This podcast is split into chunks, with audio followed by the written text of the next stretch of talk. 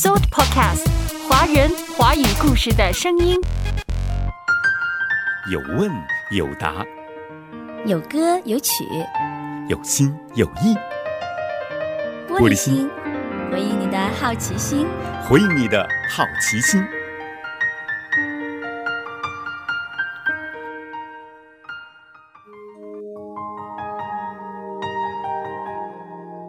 玻璃心节目呢，再一次的感谢你准时的进入。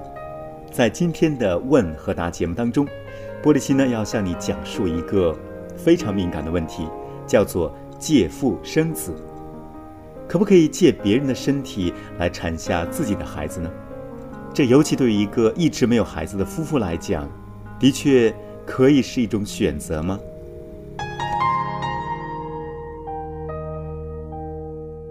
我是徐老师。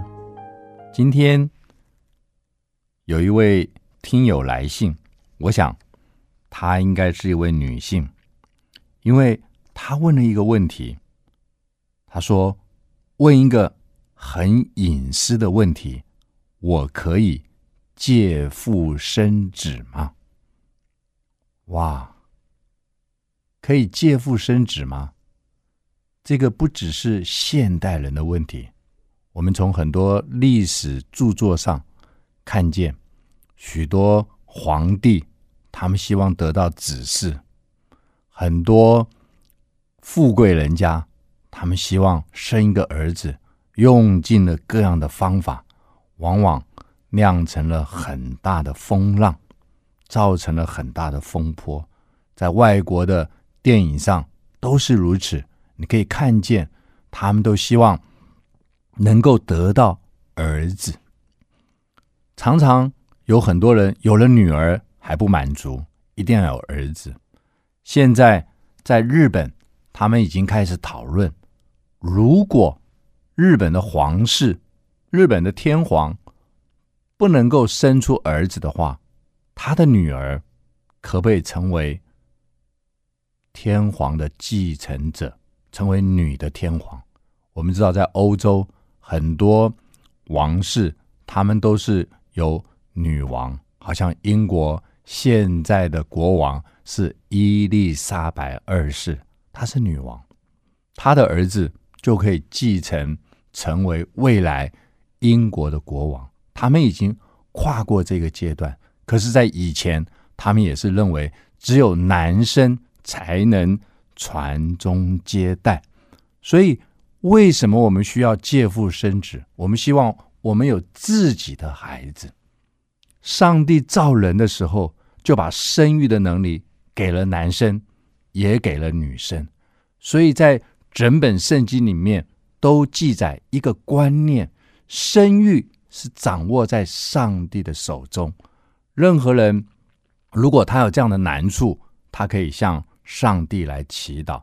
可是到了二十世纪，我们就发现，哇，这个人工受孕，甚至现在最近十年、二十年所风行的借腹生子，它会不会成为我们一个道德上的挑战？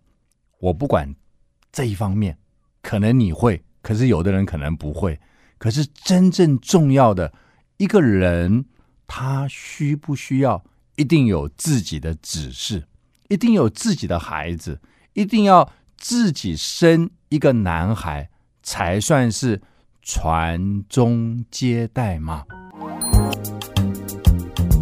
？Supercast，华人华语故事的声音。今天这个时代呢，可以说无奇不有，人们空前的聪明。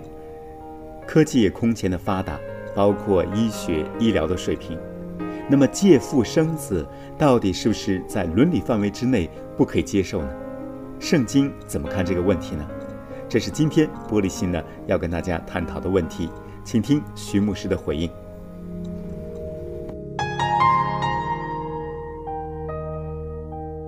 如果用法律的观点看起来，现代的法律非常的完善。古人的法律也是一个人可以认养，可以领养。一个人也可以看到别人的孩子，双方可以做约定，在古时候可以过继，可是现在完全需要透过法律的约束，所以借腹生子看起来是很简单的一个概念，实际上就告诉我们，这里面牵涉到人要延续下一代，为什么会有这个观念？其实这是上帝放在我们心中的一个意念。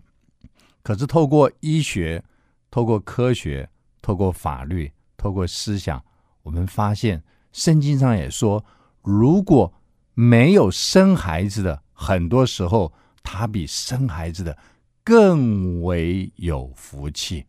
所以，生不生自己的孩子本身不是最重要的事。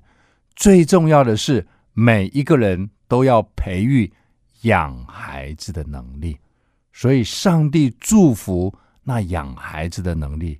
世界展望会他们推动我们认养在贫穷地区、在饥饿地区的孩子。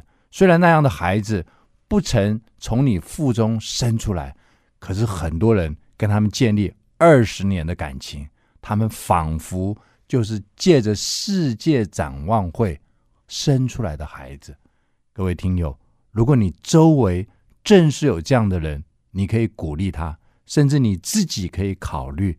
如果你非常希望自己有孩子，为什么不去领养呢？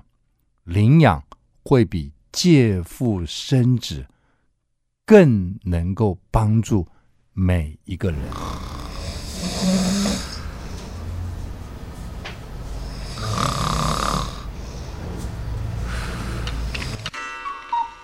So Podcast，华人华语故事的声音。